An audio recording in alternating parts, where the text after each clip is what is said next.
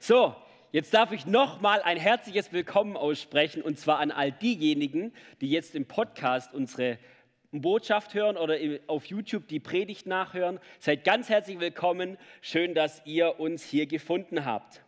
Genau, wir feiern Weihnachten und dazu habe ich mir einen sehr klassischen Text rausgesucht und zwar den Johannesprolog. Johannesprolog sind so die einleitenden Verse ganz am Anfang des Johannesevangeliums. Und wenn wir diese Verse schnell runterlesen, dann, dann äh, kommt es nicht so an unser Herz, aber wenn wir sie Schritt für Schritt für Schritt für Schritt durchlesen und an uns heranlassen, dann bin ich davon überzeugt, dass es uns inspiriert, weil unfassbare Aussagen über Jesus in diesen Versen drinsteckt. Und das ist auch heute mein Herz. Das ist auch meine, meine Motivation heute, wirklich diese, diese Neubegeisterung zu wecken, was an Weihnachten geschah. Oftmals ist es ja ein Stück weit ein Dogma, was wir, was wir glauben. Ja, Jesus, äh, Gott wurde Mensch und nachher gehen wir Gulasch essen oder wie auch immer zur Familie. Aber dass es uns neu begeistert, wo wir sagen, Gott wurde Mensch. Und das ist heute mein Herz, dass wir das neu, neu herausbilden. Und da schauen wir uns den Johannesprolog genauer an.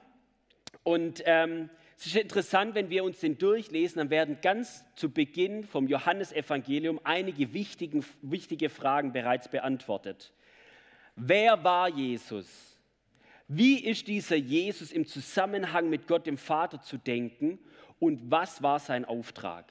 Diese drei Fragen werden gleich den, am Anfang des Johannesevangeliums beantwortet. Warum? Dass wir alles Folgende richtig einordnen können. Dass wir alles, was, daraus, was, da, was danach kommt, besser verstehen. Und wenn wir uns gleich diese, diesen Prolog, also diese Einführung anschauen, dann fällt eine Sache auf, und zwar, dass diese Verse ähnlich oder fast gleich aufgebaut sind wie eine andere wichtige Stelle in der Bibel. Und das ist die das ist der Schöpfungsbericht.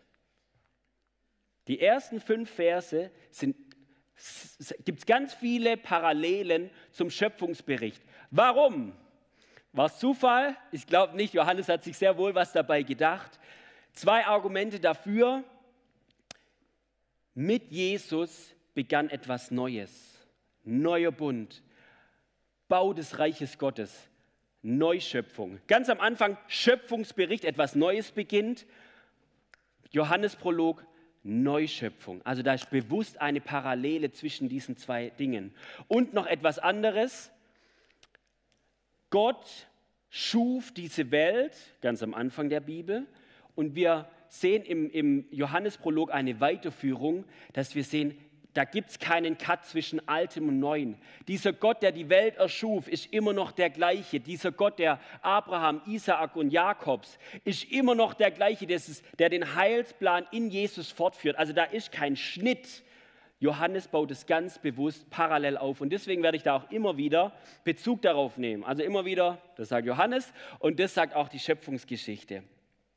Und da starten wir jetzt auch gleich hinein, denn wir lesen im Anfang war das Wort, Johannes 1.1, Johannesprolog, 1. Mose 1.1. Im Anfang schuf Gott den Himmel und die Erde.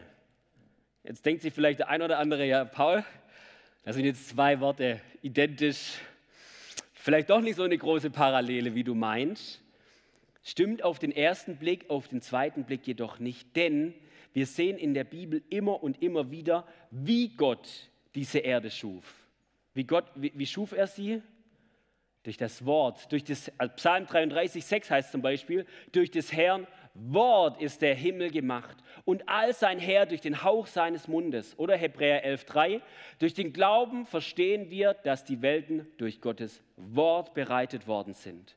Und auch im, im Schöpfungsbericht später sehen wir das immer wieder. Gott sprach und es geschah. Und Gott sprach und es geschah. Die Welt wurde durch das Wort erschaffen. Im, Im, Hebräischen steht da das Wort Dabar und im, im, Griechischen, also Hebräisch, Altes Testament und Logos steht da im Griechischen, das Wort Dabar und Logos.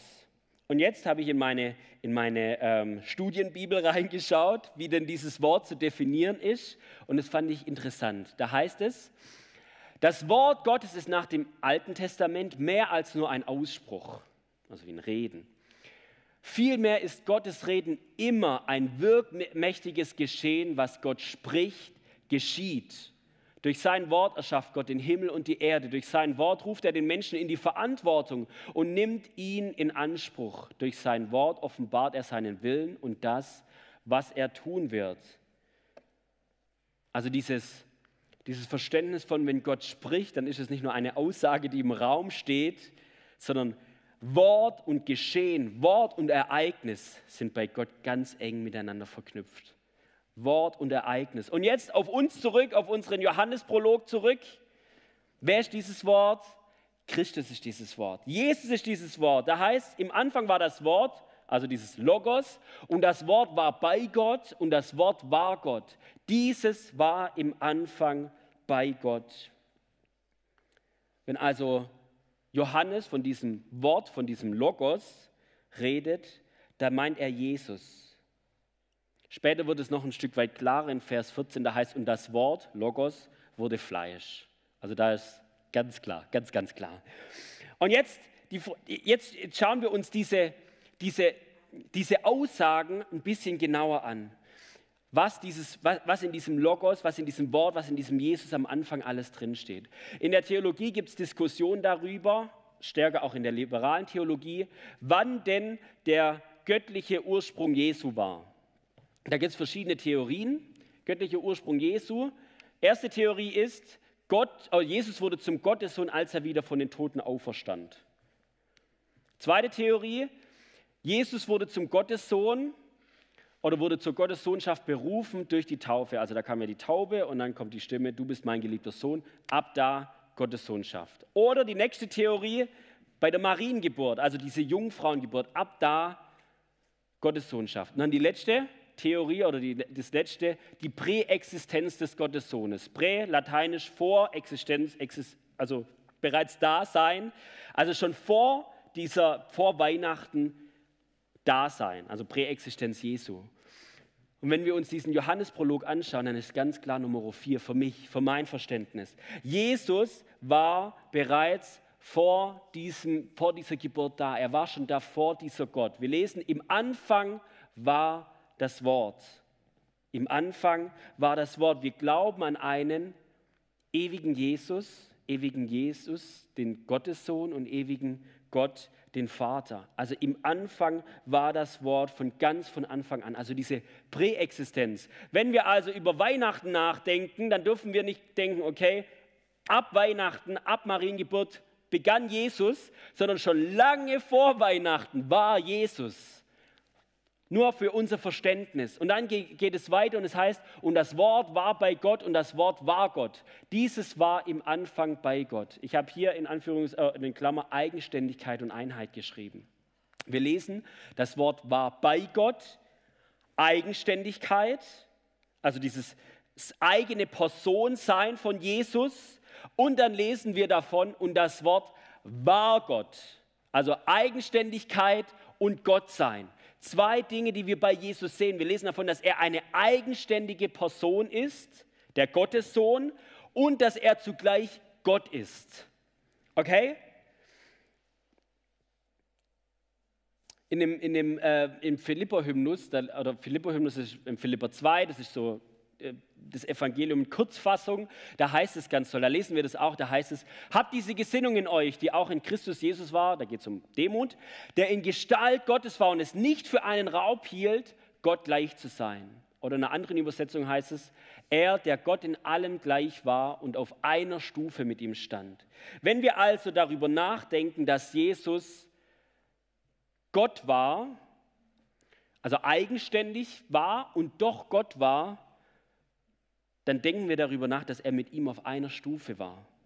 Dass er gleich war in seiner Allwissenheit, in seiner Allmacht, in seiner Ewigkeit, in seiner All Allgegenwart, habe ich das schon gesagt, äh, und auch in seinem Wesen an sich. Was ist das Wesen, das Wesen Gottes? Gott ist Liebe. Also dieses, diese göttliche Natur, Allmacht, Allgegenwart und so weiter und auch dieses Wesen, Gott ist Liebe. Und in all dem ist Jesus ihm gleich gewesen. Da kommt auch dieses Ding von, von ähm, eigene Person sein und Einheit ähm, zusammen Trinität. Also da kommt ja noch der Heilige Geist dazu. Drei Personen und ein Gott. Jetzt, wenn wir also über Weihnachten nachdenken, dann sehen wir Bäume und Schnee. nee. Ähm, wenn wir also über Weihnachten nachdenken, dann ähm, haben, wir, haben wir drei, haben wir, wenn wir über Weihnachten nachdenken, dann, dann sehen wir das in Kategorien von Jesus ist ewiglich. Ah. Sehen wir das? Jesus ist ewiglich, Jesus ist eine Person und Jesus ist Gott. Okay?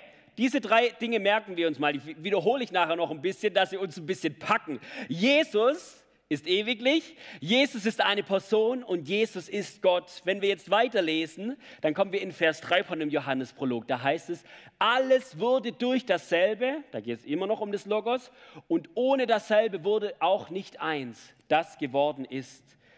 Alles wurde durch das Wort, alles wurde durch das Logos. Da sehen wir wieder die Parallele zum Schöpfungsbericht übrigens. Da geht es um die Schöpfung der Welt.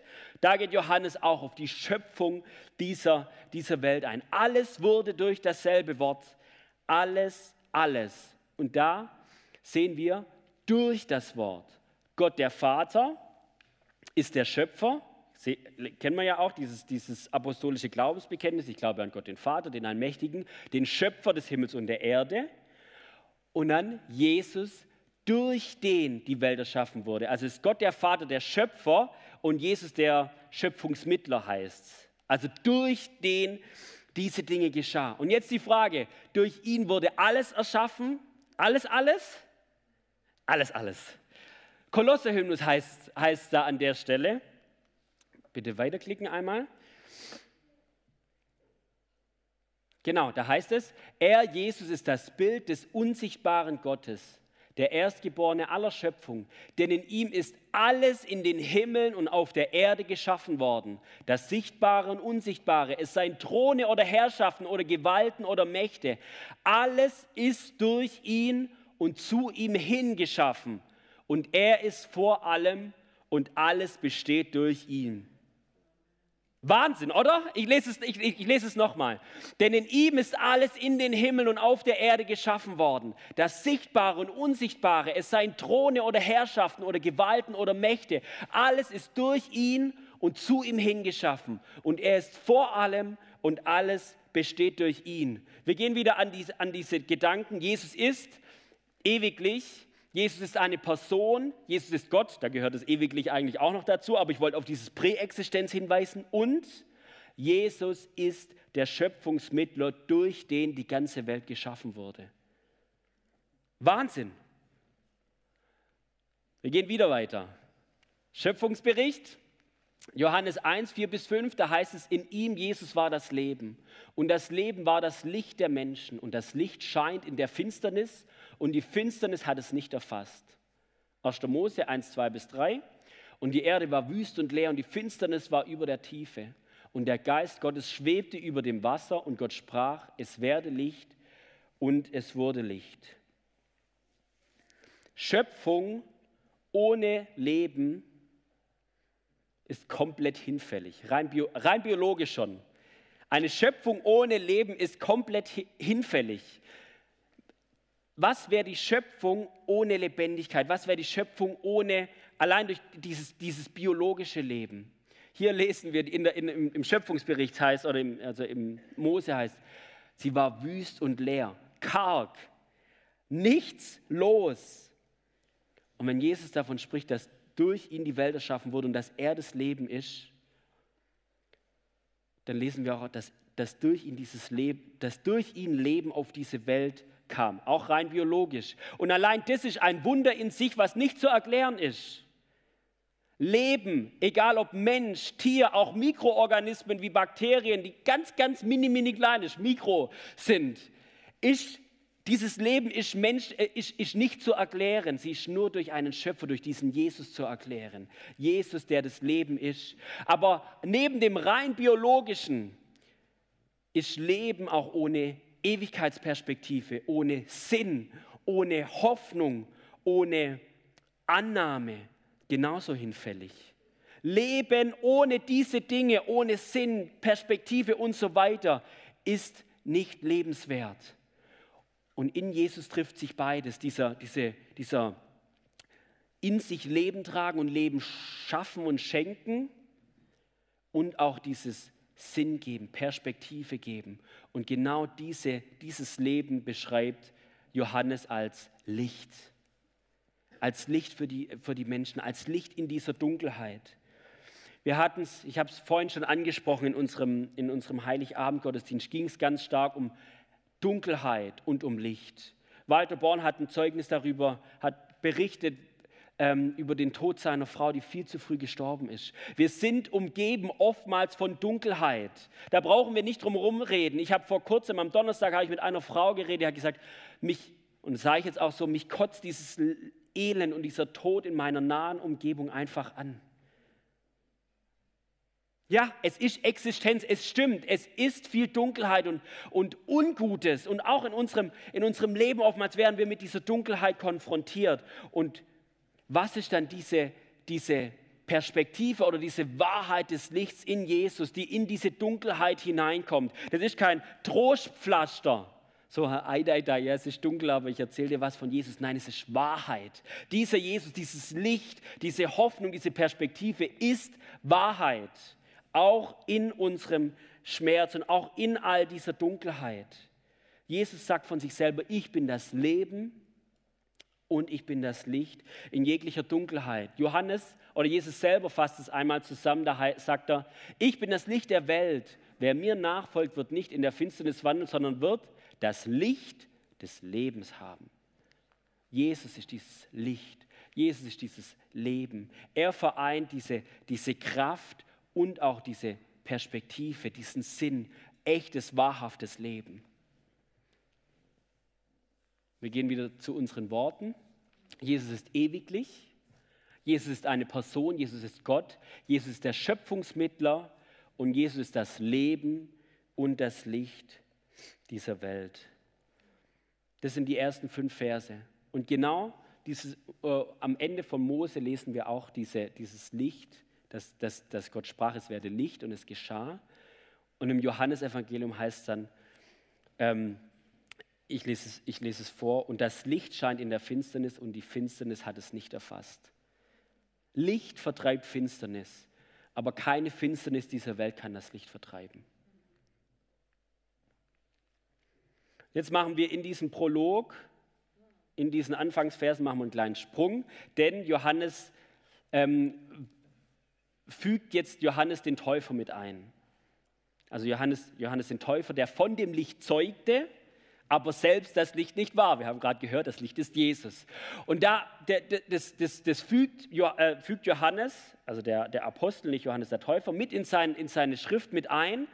Und dann geht er zurück auf diesen, auf diesen Gedanken von Schöpf, Schöpfungsmittler sein. Also dass Jesus, dass die Welt durch Jesus erschaffen wurde. Und da lesen wir von einem ähm, von eben nochmal von dieser, von dieser Unfassbarkeit, dass Jesus der Schöpfungsmittler oder Jesus, dass die Welt durch Jesus erschaffen wurde, aber zugleich lesen wir von Weihnachten und auch von einem Herzensschrei.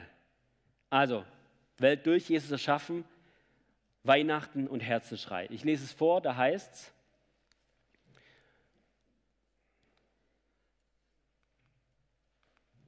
Jetzt. Johannes 1, 10 äh, bis 11, da heißt es, er war in der Welt und die Welt wurde durch ihn. Und die Welt erkannte ihn nicht. Er kam in das Seine und die Seinen nahmen ihn nicht an. Wo sehen wir Weihnachten? Er war in der Welt, er kam in das Seine. Später nochmal das Zitat, das was ich am Anfang schon gebracht habe, Vers 14, das Wort wurde Fleisch. Und genau das ist Weihnachten. Er war in der Welt, er kam in das Seine.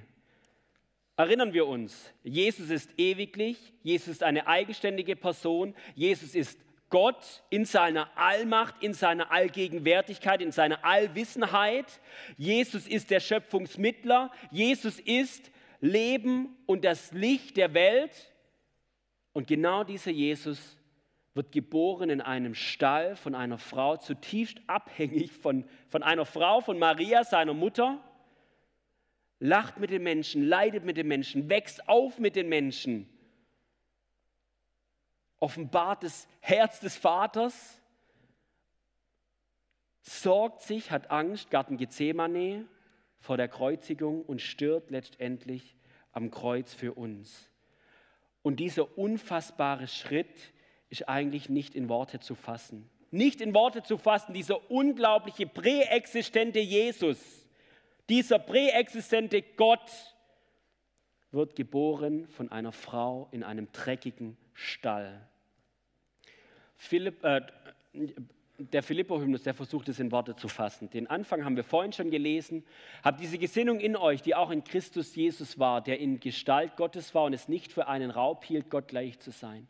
Aber er machte sich selbst zu nichts und nahm Knechtsgestalt an, indem er den Menschen gleich geworden ist. Anstatt dieses machte sich selbst zu nichts, könnte man auch, er entleerte sich sagen. Also er legte diese göttliche Natur von von Allwissenheit, Allgegenwart und so weiter, diese Dinge legte er ab und wurde Mensch. Was legte er nicht ab? Sein Wesen als Gott, dass er Gott ist, also dieses, dieses Ding von Gott ist Liebe.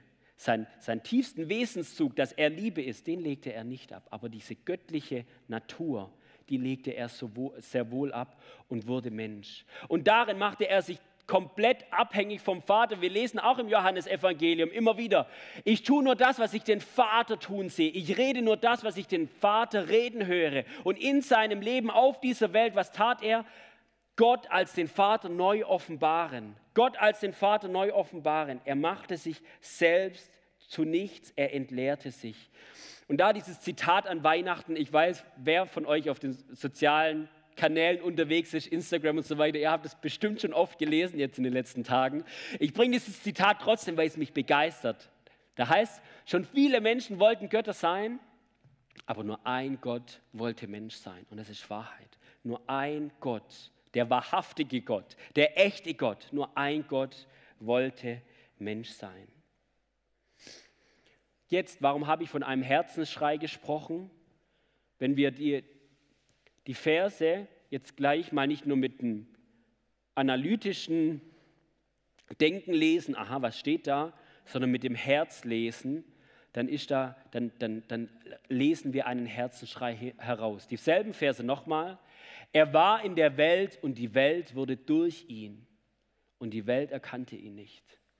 Er kam in das Seine und die Seinen nahmen ihn nicht an. Ich lese es nochmal. Er war in der Welt und die Welt wurde durch ihn und die Welt erkannte ihn nicht. Er kam in das Seine und die Seinen nahmen ihn nicht an. Das ist zutiefst ein Herzensschrei. Durch Jesus wurde diese Welt erschaffen. Er kam in das Seine. Er liebt und liebte diese Welt. Mit allem, was er ist, mit jeder Faser seines Seins liebt er. Gott ist Liebe und so liebt er auch seine Schöpfung. Mit allem, was er ist. Und er kam in das Seine und die Seinen lehnten ihn ab. Sie erwiderten diese Liebe nicht. Sie zeigten ihm die kalte Schulter, könnte man auch sagen. Es war ihnen egal. Dieser Schöpfungsmittler, dieser Gott wird Mensch, gibt alles auf, entleert sich, kommt auf diese Welt, wird geboren in einem Stall, kommt in das Seine und die Seinen nehmen ihn nicht an. Und wisst ihr was, ich bin davon überzeugt, dass dieser Herzensschrei auch heute noch zu hören ist. Weil es immer noch die Seinen gibt, die ihn nicht annehmen.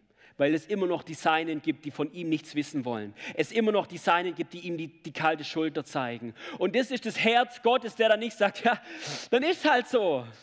Ja, dann geh doch deinen eigenen Weg. Ja, er lässt Freiheit und doch ist es ein Gott, der immer und immer und immer weiter um seine geliebten Geschöpfe wirbt auch wenn sie ihren eigenen Weg gehen, auch wenn sie in die komplett falsche Richtung laufen. Ein Gott, der seine Schöpfung liebt und der um sie wirbt. Wäre das nicht sein Herz, dann hätte er seinen Sohn nicht ans Kreuz schlagen lassen.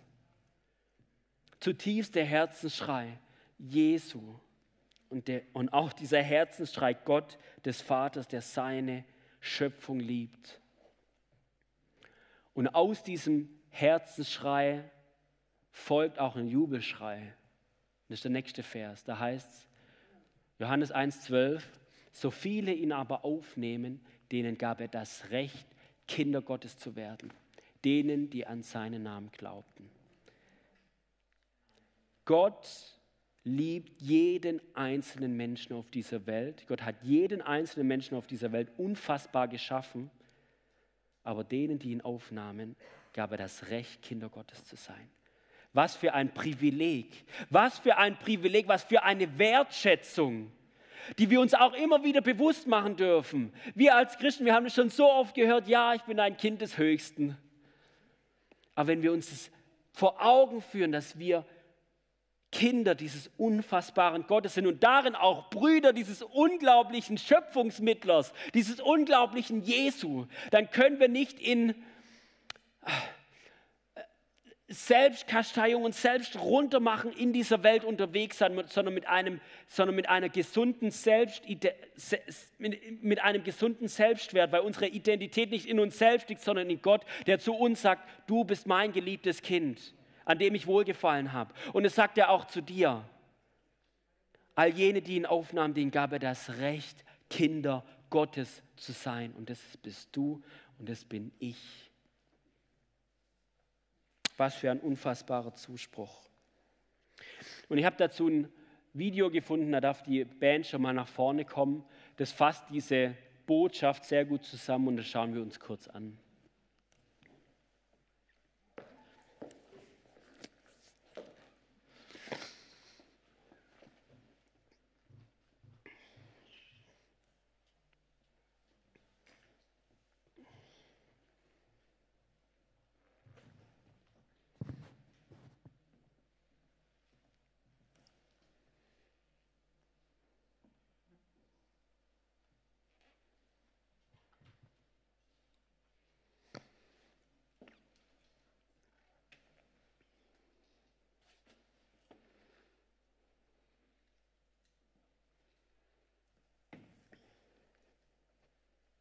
Meine, in der Zeit, wo die Techniker versuchen, das Video zu laufen, zum Bringen, kann ich ja weiter predigen. ja, klar, das Spaß. Aber dann ziehe ich die Zusammenfassung von dem, was ich gerade gesagt habe, nochmal vor. Ich weiß, ich habe das immer wieder gesagt, aber ich bin, mein Herz ist, dass es sich wirklich in uns einbrennt. Ähm, Zusammenfassung, was war mir heute wichtig? Das erste ist, Jesus ist nicht seit Weihnachten, sondern Jesus war schon lange vorher. Lasst uns das neu bewusst machen. Zweites, dieser Jesus, diese unfass, dieser unfassbare Gott kommt als Baby in einer dreckigen Krippe zum Stall. Ich habe selber eine kleine Tochter, Jael, so groß inzwischen, hm, so vielleicht, kann nichts, zu 100% abhängig von ihrer Mama. Jesus hat sich als der Sohn Gottes abhängig gemacht von einem Menschen. Unfassbar. Und zuletzt diese Liebe des Vaters, diese Liebe Jesu und dieses Angebot, ihn anzunehmen und mit ihm unterwegs zu sein. Diese Sehnsucht, dieser Herzensschrei ist bis heute zu hören. Und dieses Angebot, mit ihm unterwegs zu sein, gilt auch bis heute. Und ich möchte euch bitten, ich möchte jetzt noch beten Möglicherweise funktioniert es danach. Und, und diesen Inhalt noch in einem, in einem Gebet zu formulieren. Herr, ich danke dir, dass du dieser Gott bist, der schon damals war.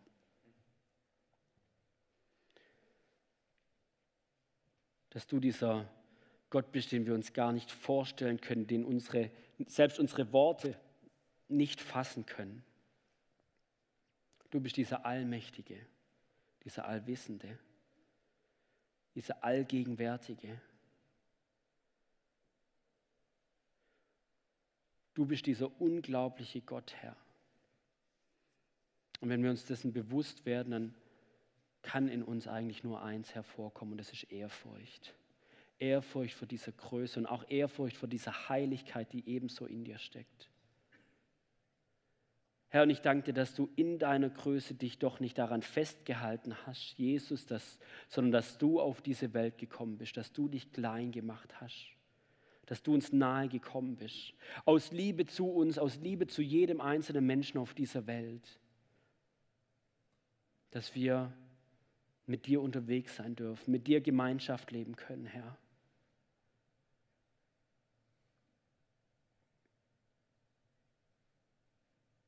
Und all das aus Liebe, Herr. Weil du Liebe bist, weil du uns liebst, Herr. Und so bete ich, dass neben dieser Ehrfurcht vor deiner Heiligkeit und neben dieser Ehrfurcht vor deiner Größe und neben dieser Ehrfurcht vor deiner Erhabenheit auch ein neues Zutrauen in uns wächst. Wenn du, der Gott, der so groß bist, auf diese Welt kommt, aus Liebe zu uns, dann kann ich dir alles anvertrauen. Mein ganzes Sein, mein ganzes Leben, mein ganzes Denken, mein ganzes Handeln, meine ganzen Komplikationen, meine ganzen Dunkelheiten. Dir kann ich anvertrauen. Dir kann ich vertrauen. Dir kann ich mein Herz hinlegen, weil du bereits alles für mich getan hast. Weil du der gute Vater bist. Herr, und so bete ich, dass dieser Gottesdienst ein, ein Schritt in unserem Leben ist, wo wir sagen, ja, wir wollen dir neu vertrauen. Ja, wir wollen dir neu vertrauen, auch im nächsten Jahr, Jahr 2022.